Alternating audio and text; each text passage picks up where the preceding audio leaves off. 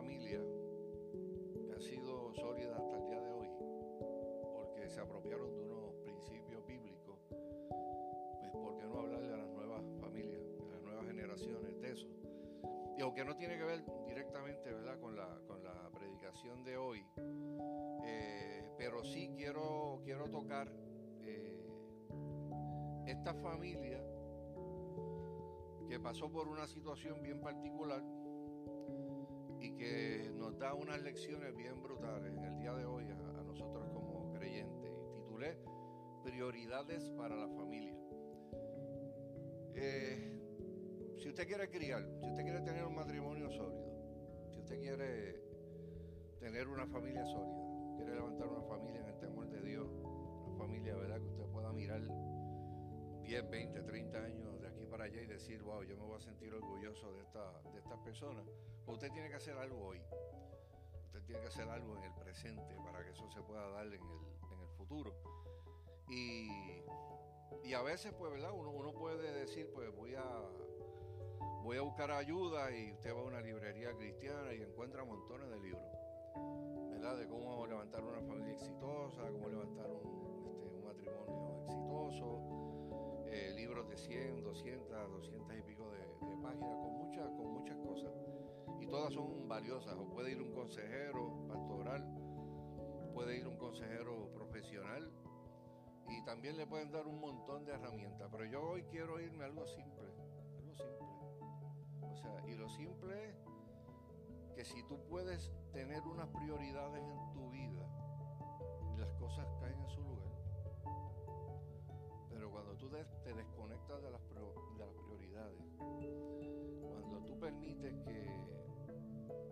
prioridades de tu vida no, no, no, sean el temor de Dios, no sea la búsqueda de Dios, eh, no sea el tú obedecer lo que tú lees de la palabra, pues mira, eh, por eso hay tantas familias en, nuestro país que sufren. Y, y familias disfuncionales que produce produce crimen, produce todo lo que nosotros estamos viendo en la calle en el día de hoy. Así que yo quiero leer en ese capítulo 1 de Ruth, voy a leer del verso 1 al verso 22. Voy a ver si lo puedo leer. Cuando yo, yo hago esto en la letra 614. Este, para enviarle algo a, Casey, pues lo tiré por email. Y cuando lo printé, lo printé en letra 10 dije, bueno, que muchos papeles me sobraron hoy. Este, así que bueno, vamos a ver. Eh, según vayamos leyendo esos 21 capítulos, usted vaya pensando. O sea, estamos hablando de que de una familia, de una familia que se enfrentó a una crisis, que tuvo que tomar una decisión y que esa decisión tuvo una, unas consecuencias. Eh, voy a ir a Reina Valera, hoy no voy a estar en la parafraseada. Me encanta la, la parafraseada, pero hoy estoy en, en, Reina Valera, que es posiblemente la que ustedes vean en pantalla. Dice la escritura de la siguiente manera.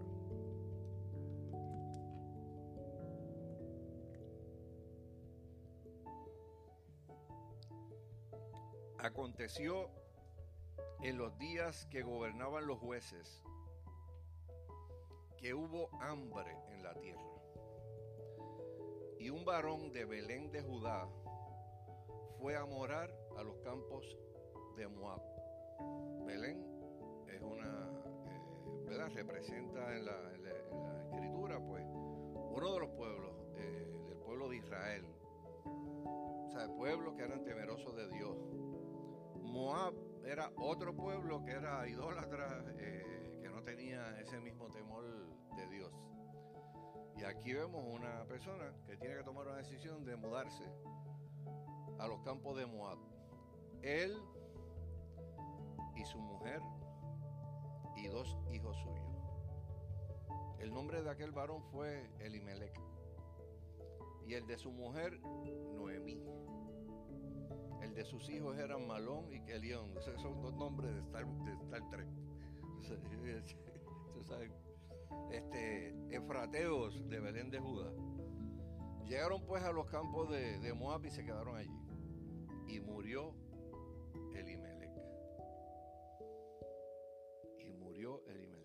marido de Noemí. Y quedó ella con sus dos hijos, los cuales tomaron para sí mujeres moabitas. El nombre de una era Orfa y el nombre de la otra era Ruth. Y habitaron allí unos 10 años. Se fueron, ¿verdad? Este, para, para ver cómo podían resolver un asunto. Y posiblemente tenían la idea de que iban a regresar rapidito, pero se quedaron allí 10 años. Y, también, y murieron también los dos, Malón y Kelión, quedando así la mujer desamparada de sus dos hijos y de su marido. Entonces se levantó con su nuera y regresó de los campos de Moab, porque oyó en el campo de Moab que Jehová había visitado a su pueblo para darles pan. Salió pues del lugar donde había estado y con ella sus dos nueras, y comenzaron a caminar para volverse a la tierra de Judá, a la tierra que Dios les había prometido desde, desde el principio, que era una tierra que iba a fluir leche y miel. Y Noemí dijo a sus dos nueras, andad, volveos cada una a la casa de su madre. Jehová haga con vosotras misericordia como lo habéis hecho con los muertos y conmigo. Os conceda Jehová que hallaréis, que halléis descanso. Cada una en la casa de su marido también las besó y ellas alzaron su voz y lloraron. Y le dijeron, ciertamente nosotros iremos contigo a tu pueblo. Y Noemí respondió, volveos, hijas mías, ¿para qué habéis de ir? Tengo yo más hijos en el vientre que puedan ser vuestros maridos. Volveos, hijas mías, e idos, porque ya yo soy vieja para tener marido. Y aunque dijese esperanza tengo y esta noche estuviera con marido y aún diese a luz hijos, ¿habíais vosotras de esperarlos hasta que fueran grandes? ¿Habíais de quedaros sin casar por amor a ellos? No, hijas mías, que mayor amargura tengo yo que vosotras, por la mano de Jehová ha salido contra mí. Y ellas alzaron otra vez su voz y lloraron. Y Orfa besó a su suegra, mas Ruth se quedó con ella. Y Noemí dijo, he aquí tu cuñada se ha vuelto a su pueblo y a sus dioses vuélvete tú tras ella. Respondió Jesús, respondió Ruth, no me ruegues que te deje y me aparte de ti, porque a donde quiera que tú fueres, iré yo. Y donde quieras que viviereis, viviré. Tu pueblo será mi pueblo y tu Dios será mi Dios. Donde tú murieres, moriré yo, y allí seré sepultada. Así haga Jehová y aún me añada que solo la muerte hará separación entre nosotras dos. Y viendo a Noemí, que estaba tan resuelta ir con ella, no dijo más. Anduvieron pues ellas dos hasta que llegaron a Belén y aconteció que habiendo entrado en Belén, toda la ciudad se conmovió por causa de ellas y decía, ¿no es esta Noemí? Y ella le respondía, no me llaméis Noemí, sino llamadme Mara, porque en grande amargura me ha puesto el Todopoderoso. Yo me fui llena, pero Jehová me ha vuelto con las manos vacías. ¿Por qué me llamaréis Noemí? Ya que Jehová ha dado testimonio contra mí y el Todopoderoso me ha afligido. Así volvió Noemí y Ruth Moabita, su nuera, con ella y volvió de los campos de Moab y llegaron a Belén al comienzo de la siega de la cebada. Esta historia es poderosa. El libro de Ruth tiene pocas pocas palabras, pero cada una de las palabras usted podía utilizarla para predicar durante 10 años. O sea, de tanta riqueza que tiene que tiene este, este verso. Y, realmente, pues mire hermano, estaba hablando aquí de una familia. De una familia que tomó una, unas decisiones. Eh, porque llevar un matrimonio o llevar una familia en el temor de Dios Pregunto, ¿es fácil? No, es fácil. Es todo, es todo un proyecto. Eh, es como este, este pastor que está visitando la clase de los, de los niños, porque iban a hablar del matrimonio y los maestros de la escuela dominical le pidieron que visitara los diferentes salones y, hablara de, lo que era este, la, familia y lo que era el matrimonio. Y, y se paró uno de los salones y dijo, eh, oigan, ¿usted sabe lo que la Biblia dice del matrimonio? Usted sabe que siempre, en un salón de clase, siempre va a haber alguien que va a alzar la mano. Y hay, hay niños que siempre la levantan, siempre. Y, Pepito dijo, yo sé, yo sé lo que la Biblia dice del matrimonio.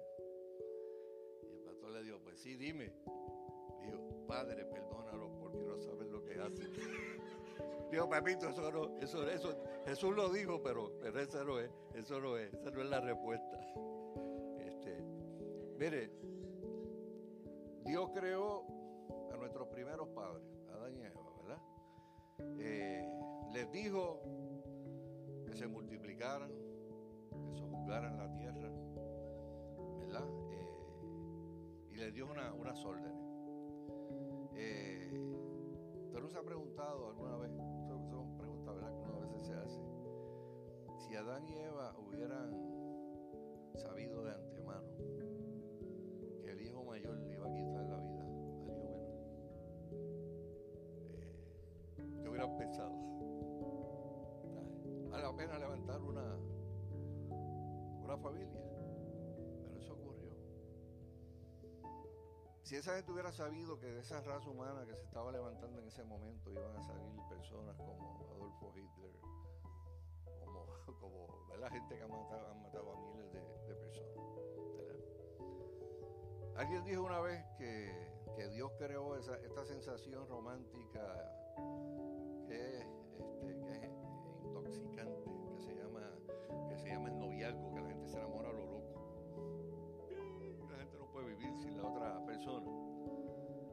si deja que las personas pensaran mucho en las responsabilidades que tienen, todo el mundo se quedaría soltero. Porque realmente levantar una familia no es, no es fácil, no es fácil. Eh, y a veces Dios con su humor pues nos tiene que entretener para que nosotros digamos sí, sí, sí, y nos tiremos. Y entonces pues tengamos que buscar de su rostro para poder levantar una, una familia, ¿verdad? Eh, ser papá, ser mamá en un tiempo como este es un reto inmenso, ¿verdad? Y yo sé que todos los que están aquí, que están criando y levantando familias, tienen un compromiso, ¿verdad? Con, con Dios consigo mismo, ¿verdad? De, hacer lo mejor que puedan hacer, ¿verdad? Para, para que eso sea una, realidad. Y en esa dirección, ¿verdad? Pues yo quiero, como dije, utilizar este primer capítulo de, de Ruth para traer enseñanzas que son simples y que son sencillas y que pueden hacer tu rol como, como papá, como mamá, eh, un rol más manejable dentro de la complejidad que hay de, de levantar y criar familia en un tiempo como este. Y una de las cosas más importantes en la vida que tienen los padres es establecer prioridades. Prioridades. O sea, si tú puedes atender y si tú puedes practicar unas prioridades, como dije al principio, todas las cosas van a caer en su lugar. Las personas que no tienen prioridades, lo único que tienen son situaciones y van de situación en situación, de problema en problema, de consejería en consejería. Si papá y mamá no tienen prioridades claras como familia, no importa todas las cositas buenas que tú hayas podido hacer, ¿verdad? Eh, la cosa termina mal. Porque las prioridades tienen que estar ahí desde el principio hasta el final de tu vida. Y de hecho, las prioridades pueden hacer que la toma de decisiones se haga más fáciles de tomar. Porque cuando usted está claro en unas prioridades en la vida, usted controla todo, sus gastos, su tiempo, todo, todo. Si para usted es primero la familia y tiene otra oportunidad de hacer cosas y abandonar a la familia, usted va a decir, lo siento, no puedo, porque la familia es, primero. Pero si usted no tiene prioridades, y aparece algo que le va a robar el tiempo de la familia, el tiempo de atención de los hijos, usted va a correr detrás de eso porque no hay una prioridad. Eh, y hoy quiero que usted vea la influencia y las consecuencias que tiene sobre la familia de las direcciones que toma una persona. En este caso, el que tomó la decisión fue un padre, fue un papá. Pero en un tiempo como este yo puedo hablar de que las decisiones las toman papás y las toman también este, las mamás. Y aquí vamos de nuevo para Ruth, a repasar nuevamente del 1, del 1 al 7. Aconteció en los días que gobernaban los jueces que hubo hambre en la tierra y un varón de Belén de Judá fue a morar en los campos de Moab. Y sigan la lectura esos siete versos para ver que usted puede leer y descubrir antes de que yo se lo diga. Él y su mujer y sus dos hijos. El nombre de aquel varón era eh, Elimelech y el de su mujer Noemí. Y los hombres de sus hijos eran Malón y Kelión, efrateos de Belén de Judá. Estoy leyendo esto rapidito, como leyeron anoche los que estaban en el Capitolio, que cuando leen las actas. Eh, dice, eh, llegaron pues a los campos de Moab y se quedaron allí. esa frase la voy a tocar ahorita y la pueden subrayar en sus Biblias. Llegaron a los campos de Moab y se quedaron allí. Y murió Elimelech, marido de Noemí, y se quedó ella con sus dos hijos, los cuales tomaron para sí mujeres moabitas que era una violación a lo que Dios había establecido para la gente de Israel, que se tenían que casar con gente de su pueblo. Y el nombre de una era Orfa, el nombre de la otra era Ruth, y habitaron allí unos 10 años. Murieron también los dos. Eh, dice los nombres, pues que quedando así la mujer desamparada de sus dos hijos, etcétera, etcétera, etcétera. Eh, la primera prioridad prioridad que usted debe establecer en su, vida. Nunca permitas que la cultura o el, o el mundo que te rodee sea el que establezca las prioridades de tu vida. O sea, las prioridades de la vida las establece Dios y las establece clarita en su, en su palabra. Pero nosotros estamos viviendo en un mundo donde estamos rodeados de un bombardeo de ideas. ¿se acuerdan? Hace, hace como, como, como 50 años había un doctor que le decían el doctor Spock. Y escribió un montón de libros de cómo criar y que no se podía reprender, que no se podía disciplinar. Y hubo una generación completa que escribió así. Y hace menos de 15 años el doctor Spock, después que vendió millones de libros, dijo, me equivoqué. se equivocó. Después que le dirigió la vida a millones de padres para que, para que criaran. Me equivoqué. No tienes razón en lo que dije. Cuando uno mira este, este, este verso, ve que esta gente de Israel estaba viviendo en un tiempo que la Biblia, y si ustedes van al libro de jueces, quiero que vayan un momentito al libro de jueces, a Ruth, ¿verdad? Jueces es el, es el libro que va antes. ¿Cuál era la vida del pueblo de Israel en el momento en que ocurre esta hambruna y esa gente sale de allí? Jueces capítulo 21, verso 25 nos dice cómo era la vida, la vida social, la vida política en aquel, en aquel momento dado. Jueces 21, 25, lo ven ahí, dice, en, eso, en estos días no había rey en Israel había rey en Israel. Y cada uno hacía lo que bien le parecía. La que no había rey en ese momento, no había una autoridad, no había un liderato. O sea, que fijara un estándar de cómo hacer las cosas. Los papás son líderes en sus casas, especialmente el varón. O Dios le ha asignado un rol también de líder, de sacerdote del hogar. Y mire hermano, y hay, cosas que son sencillas, tal vez algunos pues de menudo para acá pues no entiendan esto, ¿verdad? Pero eh, los que se criaron en hogares católicos saben que se cenaba juntos. Y había un refrán para los 60, 70 que decía, la familia que reza unida permanece unida. O sea, y, ahí, y había hogares católicos donde la hora de comer era sacra. Mire, eh, eh, usted podía estar donde estuviera en el vecindario, pero más le valía que estuviera a la hora de la comida, porque el viejo estaba allí y el que no llegara, pues iba a tener tremendo, tremendo problema. Pero son costumbres, costumbres que muchas personas tal vez no le asignen mucho valor, pero sí tienen valor, porque son tradiciones.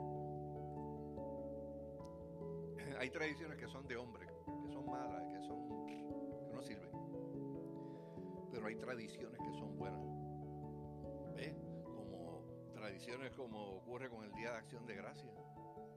Que todavía la gente tiene la cosa esta de cocinar ir a llevarle a los que no tienen o, o invitar gente a su casa a la cena de, de Acción de Gracia. Y esas son cosas que se quedan grabadas aquí tradiciones positivas que Dios permite que se queden grabadas y que, los niños según van creciendo guardan un buen recuerdo eh, de eso. Pero para eso tiene que haber liderato. Tiene que haber una persona que diga, no, aquí vamos a hacer esto. Aquí como familia, por aquí que vamos caminando como familia.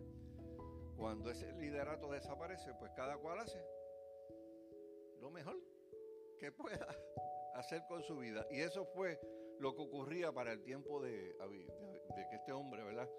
Su esposa y sus dos hijos sale de, de Judá. ¿Verdad? Cuando no existe orden, ni liderato, ni reglas, la gente, la familia, los matrimonios y los gobiernos se van al garete. Y aprovecho la oportunidad para, pues me tengo que sacar de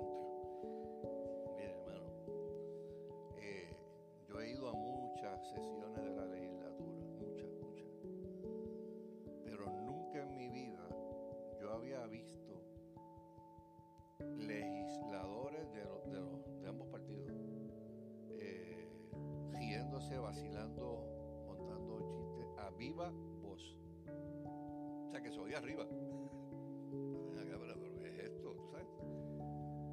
Y, personas llamando al orden, mira, hay compañeros hablando, por favor, atiéndanos. ¿Qué tipo hablando? Y nosotros, y el llamado de nuevo, siéntese en las bancas. Este, eh, haciendo comentarios así en alta voz, interrumpiendo tal vez con chistes y cosas, pero oye, es la casa de, la, de las leyes. Eso me, me, me, impactó este, anoche y fue todo el día, fue todo el día desde que empezó la, la sesión. Nota el calce, ¿verdad? Para el desahogo. Este, eh, pero miren, sí, no, no, no, aquello fue, pero, es falta de liderato también falta de liderato, falta de liderato. El mundo en que nosotros vivimos es un mundo que se está apartando continuamente de Dios, continuamente. Y el resultado de eso es el juicio de la mano de Dios. Y especialmente del que conoce la palabra. Porque el mundo está bajo el marino y pasan cosas malas todos los días en el mundo. Pero cuando usted tiene conocimiento de la verdad, usted es más responsable. Si Dios a ti te separó, Dios a ti te salvó, Dios te dijo a ti, yo te voy a usar, este, tú vas a ser parte de mi familia y yo tengo un plan para tu vida, o yo quiero eh, bendecirte de esta manera, o yo quiero usarte de esta manera, o tú vas a ser líder religioso, vas a ser empresario, vas a ser aquello, vas a hacer lo otro, pero que tú sabes que es Dios el que te está dirigiendo a eso pues tú tienes una responsabilidad de caminar junto a Dios, de pedirle a Dios dirección. De donde salió Elimelech, Noemí y sus dos hijos, pues salieron por una hambruna que había en Belén. Belén significa casa del pan. Había hambruna en la casa del pan. ¿Y cómo puede haber hambruna en la casa del pan? Si no fue porque Dios detuvo su bendición. Porque aquella gente no estaba obedeciendo a Dios. Aquella gente le estaba dando la espalda a Dios. Y Dios, Dios, se acabó Y es una cosa súper curiosa, ¿verdad? Hambruna en la casa del pan. Eso es como decir, no hay pan en la panadería ni gasolina en la gasolinera. Una indicación de que la hambruna era un juicio de Dios era el hecho de que 50 millas después de Belén había un sitio que se llamaba Moab. Y allí había, y allá había, ¿verdad? Las hambrunas por lo general pues cubren una geografía bastante grande.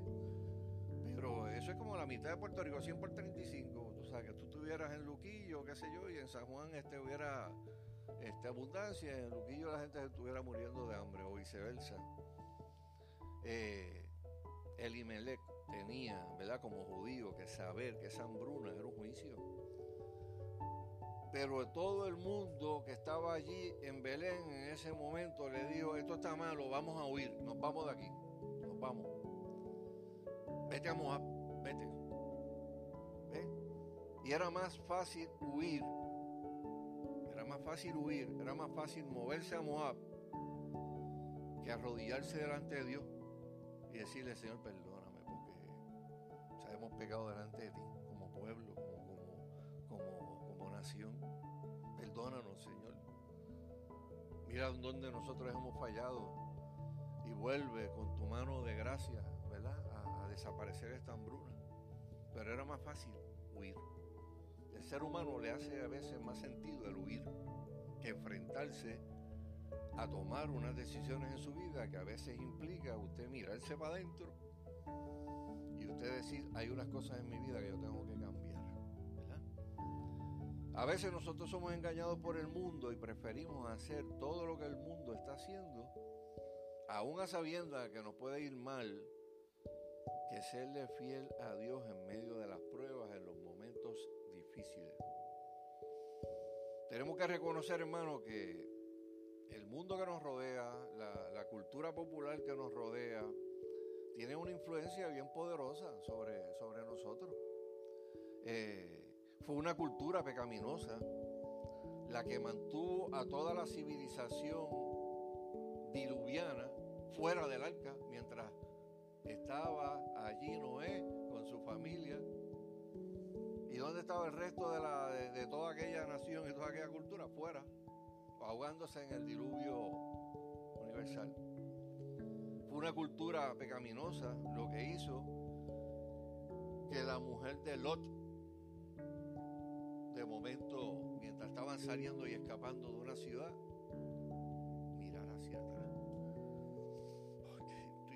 algo que, que quería.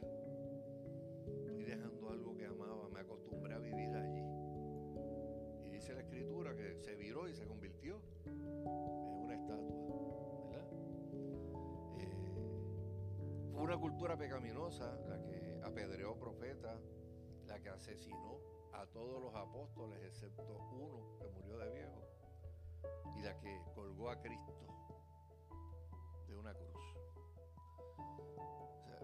si tú permites, hermano, eh, que el mundo y la cultura popular definan la prioridad de tu, familia, vas a terminar mal. Y entonces no solamente va a terminar mal uno, va a terminar mal la familia, ¿verdad? Eh, un padre y una madre responsables actúan como actuó Josué. Josué en el libro, en el capítulo 24, quiero que lo busquen, Josué 24, verso 15 estos son, los padres y los líderes, madres que tiran las rayas, que tiran las rayas. Dice, y si mal os parece servir a Jehová, está hablando la gente, ¿ustedes quieren seguir a Dios o no quieren seguir a Dios? Si ustedes no quieren seguir a Dios, pues mire, escojan hoy a quienes ustedes van a servir. Dice, escogeos hoy a quien sirváis. Si a los dioses a quienes sirvieron vuestros padres cuando estuvieron al otro lado del río, o a los dioses de los amorreos en cuya tierra habitáis, pero yo y mi casa serviremos a Jehová. ¿Cuántos dicen amén a eso? ¿Cuántos yo y mi casa serviremos a Jehová? Elimelech, cuando salió de Belén, posiblemente dijo, me tengo que ir, todo el mundo se está yendo, yo no me voy a quedar solo aquí, Pero sin embargo, había otro judío allí que se llamaba Vos. Y Vos se quedó, Vos no se fue. Y Vos eventualmente terminó, ¿verdad? Eh, siendo la persona que ayudó a Noemí. Y Vos eventualmente se convirtió en el tatara, abuelo de Cristo usted va a, a la genealogía, esas cosas que aquel engendró el otro el otro engendró, que la gente dice, Dios mío, pero ¿qué es esto? El bateo uno. Usted va chequeando de Cristo Jesús para atrás toda la genealogía. Vos aparece allí. Ese hombre vivió la prueba de la hambruna,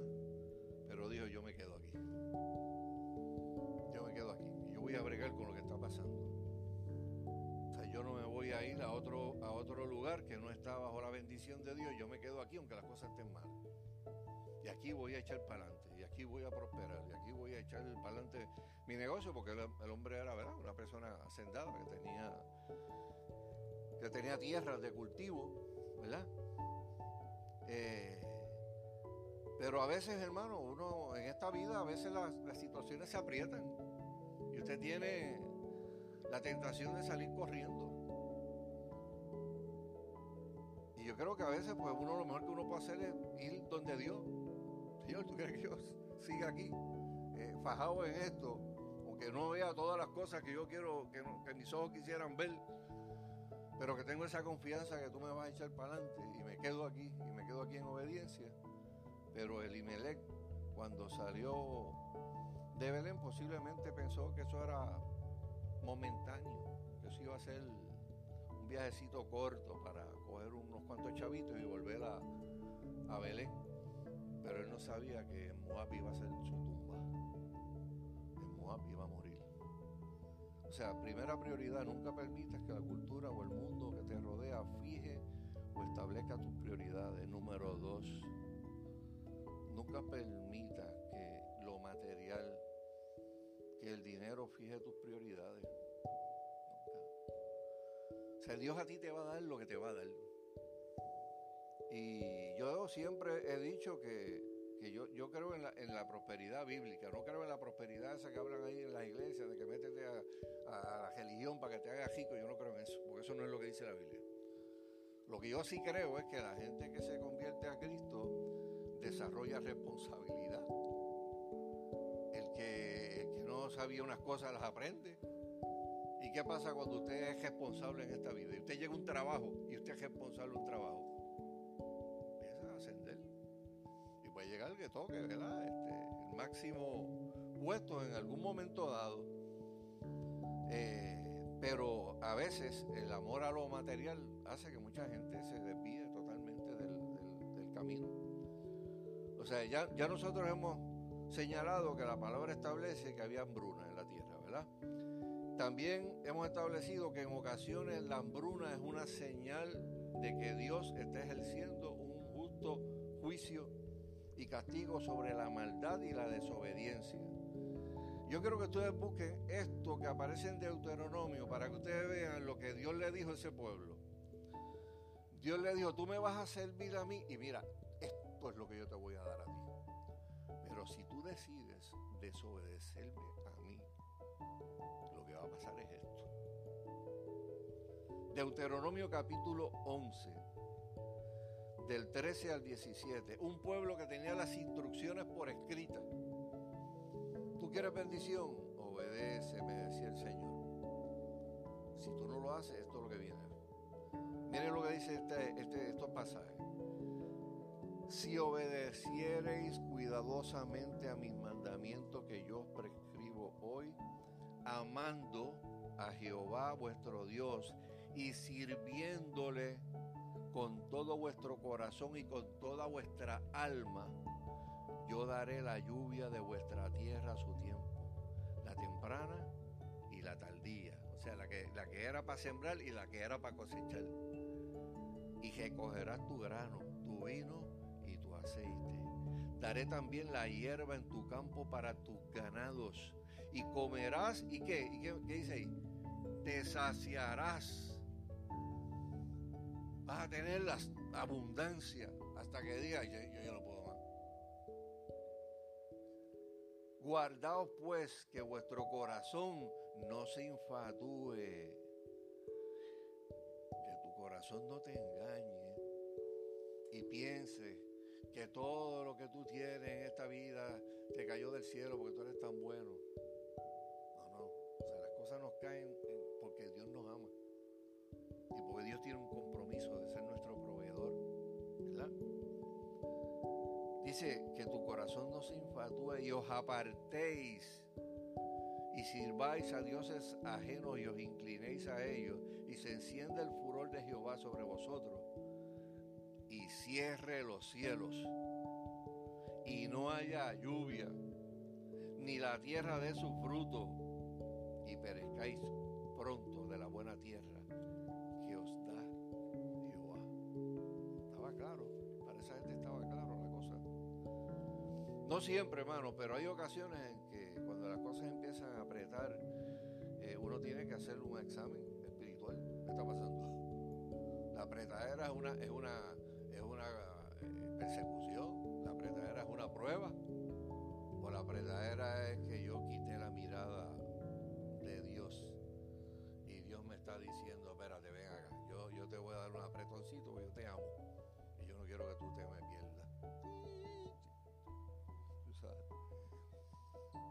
A veces problemas financieros, a veces señalan problemas del corazón, problemas en el corazón. A veces tratamos de llenar necesidades emocionales en nuestras vidas y terminamos sumergiéndonos en un materialismo rampante que nos lleva a endeudarnos y que terminamos a veces en hambruna de tipo económico. Eh, cuando hubo la reforma protestante, esta gente, los, calvinos y los luteros, y qué sé yo, especialmente calvinos, eh, esa gente hicieron hasta unos principios económicos. Decían, si usted se rige por estos principios económicos, usted nunca le va a faltar nada. Y uno de los principios económicos, eran tres, uno de los principios económicos es, tú debes recibir un justo salario por un trabajo bien hecho. ¿Sabes? Mira, esa gente siglo pasado. Número dos, nunca te debes de endeudar. Solamente debes tener las deudas necesarias. Decía, porque si tú te endeudas no le puedes dar al pobre. Si tú te endeudas tú no puedes abrir tu corazón porque estás viviendo para pagar tus deudas. Y el tercer principio era, tenga ahorro para los tiempos malos. Tres principios. Entonces, ¿por qué toda esa gente del siglo XVIII, siglo XIX que, practicaban esos principios le iban súper súper bien? Practicaban algo que era, era lógico. Y esos tres principios funcionan en el día de hoy. Seguro que funcionan en el día de hoy. Si usted decide, ¿verdad? Ponerlo, ponerlo por, por práctica. Eh, a, a, a, muchos, ¿verdad? De, de estos grandes problemas se le puede aplicar una cura rápida. La cura más rápida se llama arrepentimiento. Cuando una persona se arrepiente delante de Dios de verdad, Dios hace dos cosas. La primera que hace es que te perdona. Te perdona. Y Dios, Dios se convierte en tu proveedor. O sea, la Biblia dice que yo no tengo que preocupar por lo que yo voy a vestir, por lo que yo voy a calzar. La Biblia dice que si yo pongo a Dios en el primer lugar de mi vida y busco su justicia, todas las cosas me serán añadidas. No dice alguna, dice todas. A usted le toca amar a Dios y servirle a Dios con todo el corazón. Y Dios que sabe cuáles son tus necesidades, dice que todas van a ser suplidas. Y no es que te van a caer del, cielo. Es que te va a dar la inteligencia, te va a dar la sabiduría, te va a dar la salud, te va a dar todo lo que tú necesitas para tú levantarte en esta, en esta vida. ¿verdad? Eh, por eso es importante. Tengo una ilustración aquí, que esto no es, esto no es, verdad, no, es algo real, es una exageración, una hipérbole bien, bien mala. Pero se la quiero comentar. Es como eh, el individuo, joven banquero, estaba estrenando su, su carro, pero modelo y le metió la velocidad bien, bien heavy y perdió el control. Y, ¿verdad? El carro ya iba para un rico y el tipo decidió que se iba a tirar y perdió, perdió hasta, la muñeca. Y un camionero que vio aquel carro que se fue por allí para abajo se, se detuvo, se le acercó al tipo y el tipo estaba llorando.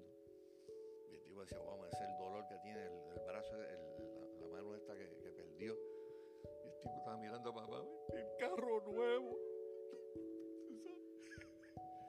Yo lo saqué del dealer hoy.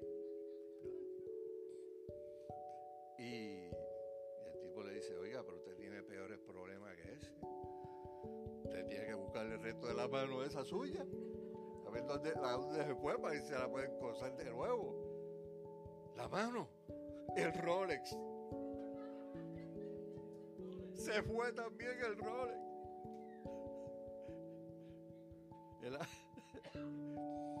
es, exageración, hermano, pero, pero usted no ha visto gente con ese lloriqueo. Yo he visto gente en esta vida con ese lloriqueo. Llorar, wow, usted dice, wow, pero, ¿qué es esto? ¿Qué es esto? O sea, esta persona tiene de todo y está llorando porque perdió esto. Y no está mirando a su alrededor de todo lo que Dios le, le ha dado. Y por una cosa, la vida se, se acabó. Pero este, este hombre, Abimelech, no quería bregar con el asunto de arrepentirse. Él solamente quería y necesitaba el cash que estaba allá en Moab, ¿verdad? Y así como el cash determina sus prioridades, Elimelech se fue con su esposa y su hija y sus hijos eh, a Moab. Ustedes saben lo que es Moab. Mire, eh, yo encontré en el Salmo 108, 9, Dios dice, mire, yo le voy a dar un, de lo que son las naciones para mí. Voy a darle un ejemplo de lo que es Moab para mí. Moab, la vasija para lavarme. Dios dijo, Moab es la palangana en la que yo me lavo las manos.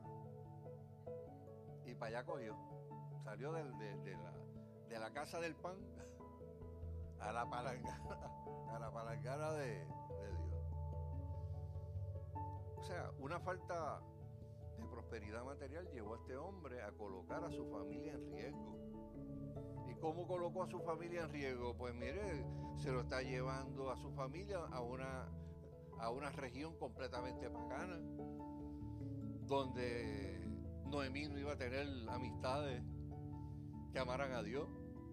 O sea, Noemí iba a estar rodeada de gente que, que adoraba a otros dioses, que eran gente bien pagana, bien idólatra. Wow, pues ya tú le quitaste tus amistades a tu esposa, tú sabes. Eh, los hijos tendrían que eventualmente casarse con las mujeres de la región. ¿Y qué hicieron los dos hijos? Hicieron eso mismo. Y alguien podría pensar que si esa familia se hubiera quedado en Belén, pues hubiera muerto. Eh, pero la realidad es que muchos no salieron de, Belén y se quedaron en Belén. Y eventualmente la mano de Dios perdonó y volvió la prosperidad a la región. O sea, un problema financiero a veces tiene la tendencia a magnificar los problemas, ¿verdad? Eh, pero es importante que nosotros nunca permitamos que lo material sea dueño de nuestros corazones. O sea, uno debe estar dándole gracias a Dios por todo lo que tiene, sea mucho o sea poco. Pero debe tener un corazón agradecido. Y sea mucho sea poco lo que usted tenga, cuando usted ve a alguien en necesidad, estire la mano y dé la Biblia dice que el que le da al pobre le presta a Dios. El que le da al pobre le presta a Dios. ¿Cómo nosotros hacemos lo mismo en el día de hoy que hizo este hombre? Bueno, cuando usted acepta trabajo sin pensar en cómo eso le va a afectar a su familia. O cuando usted hace, va, va aceptar un trabajo en otro lugar o en otro país y no hace su estudio, ¿verdad? hay iglesias cerca, hay lugares donde yo me pueda ¿verdad? congregar, hay lugares donde yo pueda tener una relación con Dios y cultivar una amistad con gente que tenga temor de Dios. Pero es importante, hermano, que nosotros tengamos prioridades. La número uno, no Nunca permitas que la cultura o el mundo que te rodea fije o establezca prioridades. Número dos, nunca permita que el dinero o lo material fije tus prioridades. Y último, número tres, nunca permita que las comodidades determinen tus prioridades. Nunca lo, nunca permita. O sea, eh, ¿qué dice la parte final del verso 2 de ese capítulo, de ese capítulo primero, ¿verdad? De, de Ruth.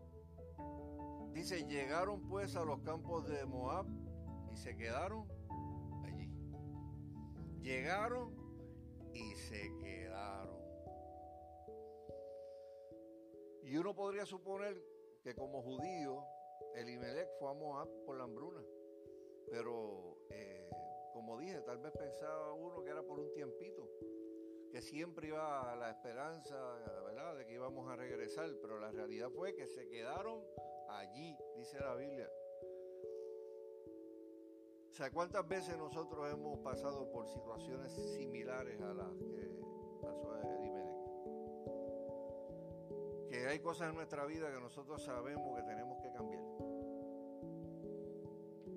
Y que a veces es mejor por huir del problema o no enfrentar el problema o no hablar de la situación aunque nosotros en lo más profundo del corazón sabemos que hay cosas que tenemos que cambiar, ¿verdad? Eh, cuando sabemos que, es lo correcto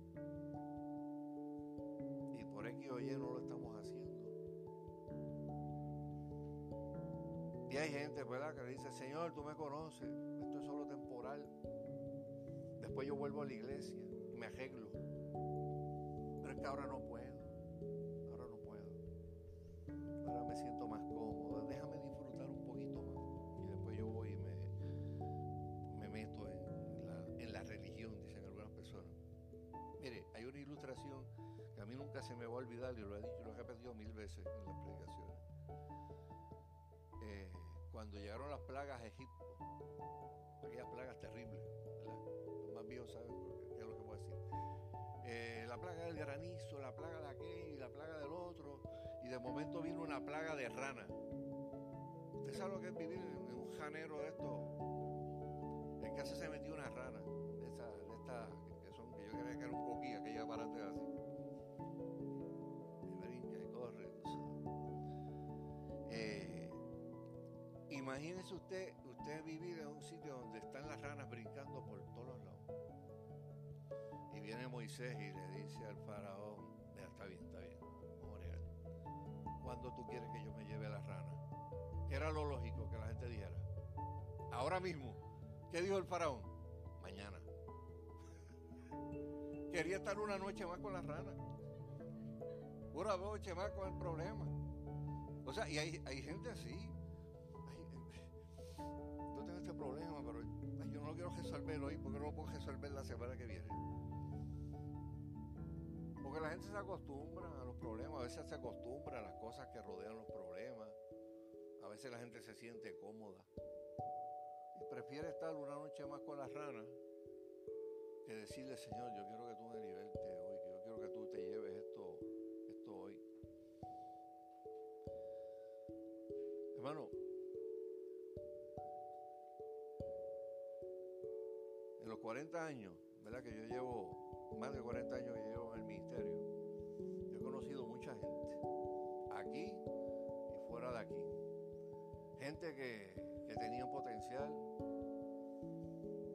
eh, gente que se deslizó fuera del camino, otros que se apartaron. Eh, otra gente que se apartó, pero usted sabe que tienen, que tienen temor de Dios en el corazón y que uno guardaba siempre igual la esperanza de que ese temor lo, le permitan de nuevo. Oye, pero la estadía ya en Moab ha sido larga.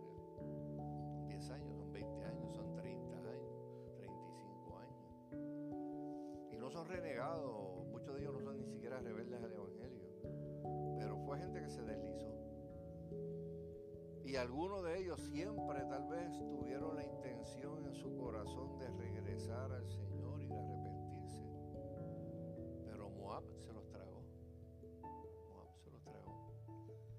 como Elimelech y sus dos hijos murieron en Moab. Murieron en Moab. En la mayor parte del tiempo, eh, la gente muere en el estado en que vive. Si usted está en Cristo, usted muere en Cristo. Y mucha gente está en el mundo y va a morir en el mundo, a menos que la misericordia de Dios o el mensaje del Evangelio no le llegue. El hijo pródigo, cuando regresó a su hogar? Cuando se dio cuenta que el malestar y la incomodidad del vivir en el pecado era, era peor que la incomodidad de, ir a un papá y decirle, perdóname, las metí humillarse. Y lo pensó, bueno, ahora yo voy a ir a la casa de mis padres, voy a decir, mira, yo no soy digno, pero por lo menos hazme como uno de los trabajadores aquí de la hacienda. El tipo tuvo que pensar en todo eso, pero solamente lo pensó cuando la incomodidad con el pecado era de más grande. Más grande. El gran problema para mucha gente es cuando el vivir fuera de Dios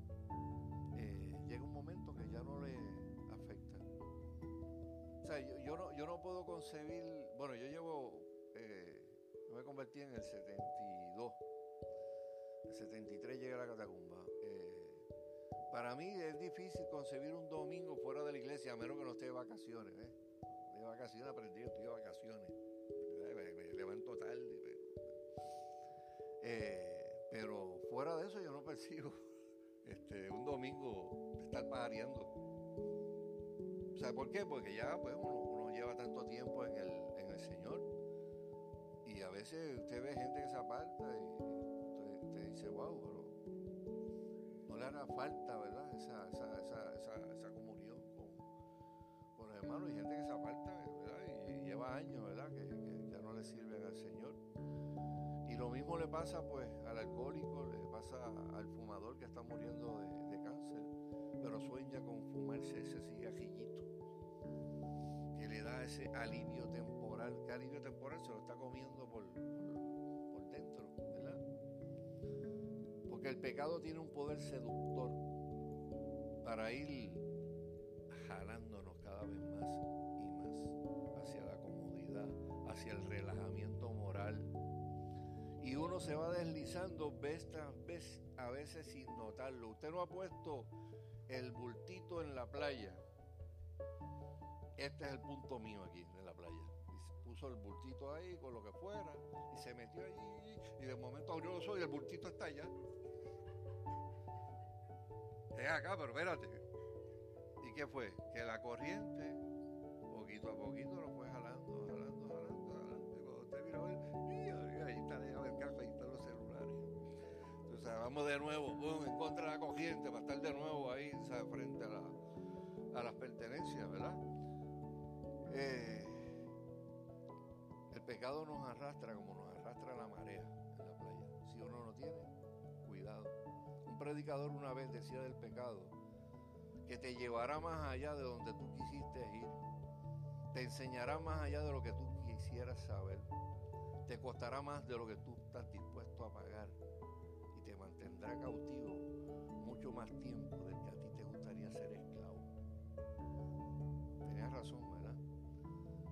yo quiero que cierren sus ojos un momentito eh, y usted haga una reflexión entre usted y Dios, ¿verdad? Entre usted y Dios. O sea, eh, tú estás viviendo en Belén o tú estás viviendo en Moab. ¿En dónde estamos viviendo en el día de hoy, en la mañana de hoy? Si eres creyente, ¿verdad? Eh, sería una tragedia estuvieras viviendo en Moab o ni siquiera estuvieras pasando unas vacaciones en Moab. Y digo que es triste porque todas las personas que son creyentes, Dios tiene un plan para su vida. Y jamás dentro de ese plan de Dios está el que tú vivas en Moab. Jamás. Y peor aún, Moab no solamente te puede costar la vida a ti,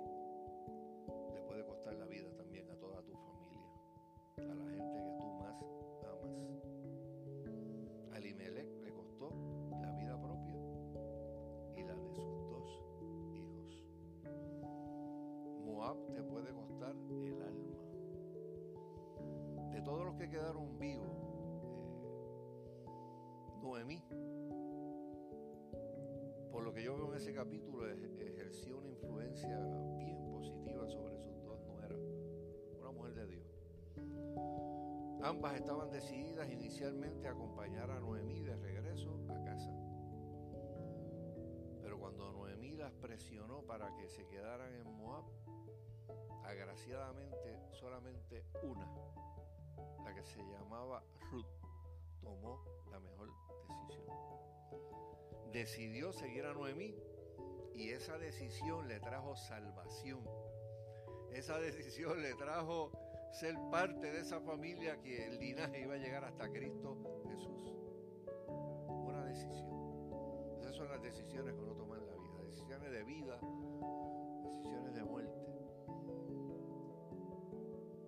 Orfa decidió quedarse en Moab, decidió regresar a su paganismo y permaneció posiblemente en un estado perdido. Una se salvó, la otra se perdió, porque tomaron unas decisiones, ¿verdad? Uno de los más grandes peligros de Moab, hermano, es que en Moab tú estás rodeado de gente perversa. Y si no de gente perversa, por lo menos de gente que no tiene temor de Dios, que no ama a Dios o que aborrece a Dios. Gente que no comparte contigo el amor que tú le tienes a Dios, el respeto que tú le tienes a Dios.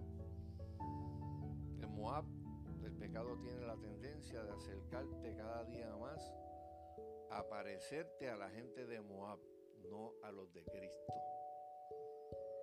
¿Por qué? Porque nos vamos dejando ir llega un momento que nos parecemos más a los de Moab que a los de Cristo, ¿verdad? Lo que nosotros fuimos llamando, llamados.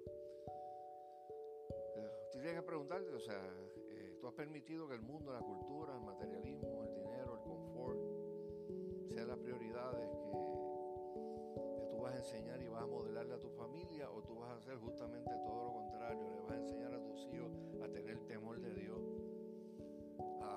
decirle a tus hijos, mira, yo, yo, yo estoy orando por esto. Como familia, vamos a orar por esto todos juntos.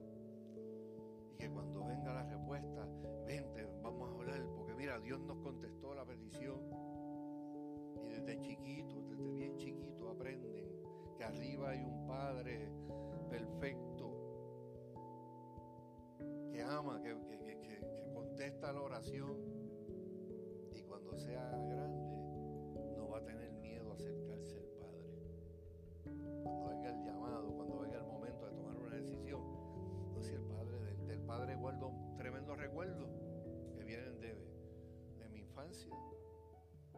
Perfecto, que lo único que tenía que hacer yo era tirarme de rodillas, orarle a Dios y Dios me contestaba. Y Dios me, hacía vivir la vida abundante. O sea, hermanos, criar y levantar familia en un tiempo como este reto eh, y no es fácil. Pero va a ser más llevadero si tú tienes las prioridades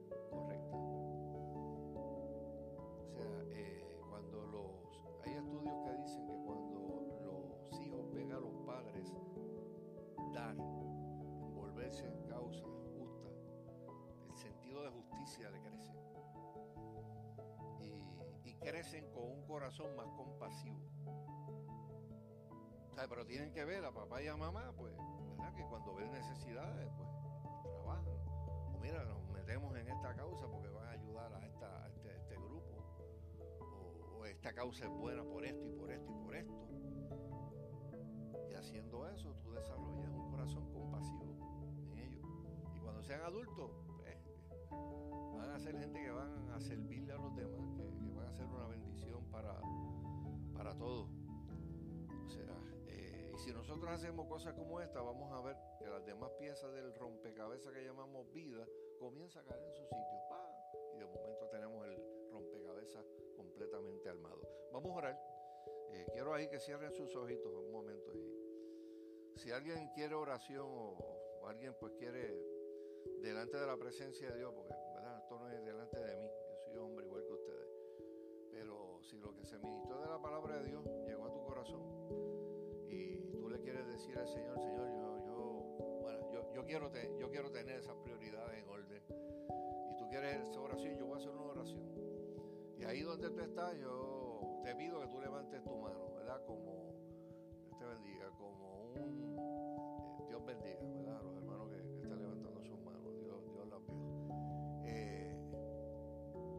Necesitamos, ¿verdad? Pedirle al Señor que nos dé la fuerza. Necesitamos también gente que nos apoye, ¿verdad? Y por eso es que hay iglesia, por eso es que hay algo que se llama el cuerpo de Cristo.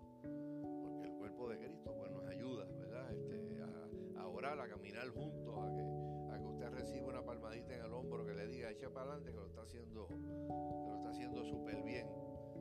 Eh, pero es tremendo cuando uno puede reconocer las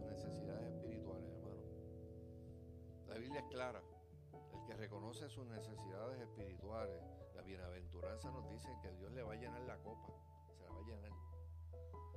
Y Dios nos da, como dice la Escritura, pedid y se os dará. Medida buena, rebosada, apretada, abundante, hasta que sobreabunde.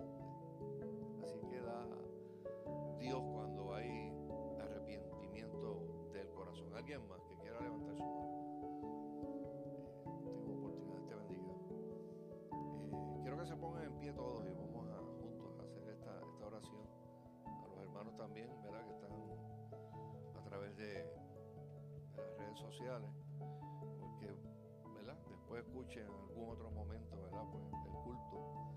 Eh, decirles, pues, que le servimos a un Dios que cambia. Servimos a un Dios bueno, un Dios de misericordia.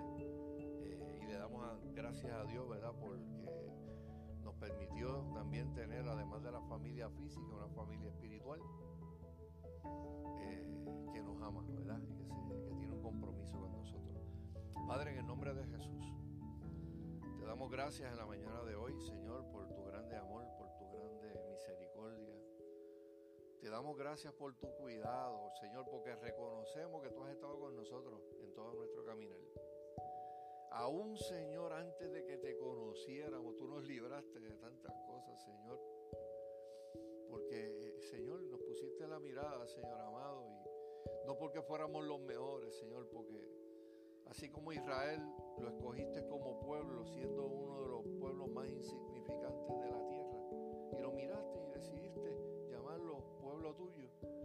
Así mismo, Señor amado, nos miraste a nosotros en nuestra debilidad y decidiste que nosotros íbamos a ser llamados hijos tuyos y que nos ibas a rescatar, que nos ibas a perdonar, que nos ibas a libertar, que nos ibas a permitir tener una vida en abundancia, que nos ibas a permitir levantar familias saludables, que se convirtieran en un ejemplo en medio de una sociedad disfuncional, en medio de una sociedad donde hay tanta gente herida, donde hay tanta gente mirando hacia los lados, buscando respuesta. Permite, Señor, que nuestras familias sean puntos de referencia en este tiempo que nos ha tocado vivir, para que la gente vea matrimonios saludables, vea familias saludables, vea crianza saludable y diga, wow, estas personas están así porque le sirven a Así que yo quisiera buscar ese Dios para que resuelva también mis situaciones de familia, Señor amado. Ayúdanos a entender, Padre amado, la responsabilidad que tienen cada uno de los padres que están aquí, Señor amado, lo que están sembrando en este momento en el corazón de sus hijos, llegarán a convertirse en acciones que traerán gloria a tu nombre o dolor al corazón, Señor amado. Yo te pido, Padre amado, que Señor amado, se le quite de la mente a ninguno de los papás que están aquí, Señor amado, pues eh, de seguir viendo a sus hijos como, como esos pequeñitos a los cuales había que cuidarlos, a los cuales había que invertir tiempo, lo que fuera, lo que fuera la vida, Señor amado, para que pudieran crecer, Señor amado, pues eh, sanos espiritualmente, sanos físicamente, Señor. Yo te pido, Padre amado, aún por los padres, Señor, que tienen hijos ya crecidos, o, hijos adolescentes, Señor, o hijos, Padre amado, que, que no, no te sirven, Padre. Te pido, Dios, Señor amado, como te pedimos en todos los cultos de oración, que tú le acerques amistades cristianas, que tú le acerques buenas amistades, Señor, que tú separes de su vida todas las amistades que sean malas influencias, Señor amado. Y te pido, Dios, Señor amado, que en tu amor y en tu misericordia, y, escuchando el clamor, Señor amado, de cada uno de los tú toques el corazón de cada una de esas personas para que puedan volver a la roca que eres tú, Señor amado. Te pido, Dios, Señor, que todos estos principios que nos dan la Escritura, que nos da tu palabra, para nosotros levantar familias que corran en tu temor, nunca se aparten de nuestros corazones.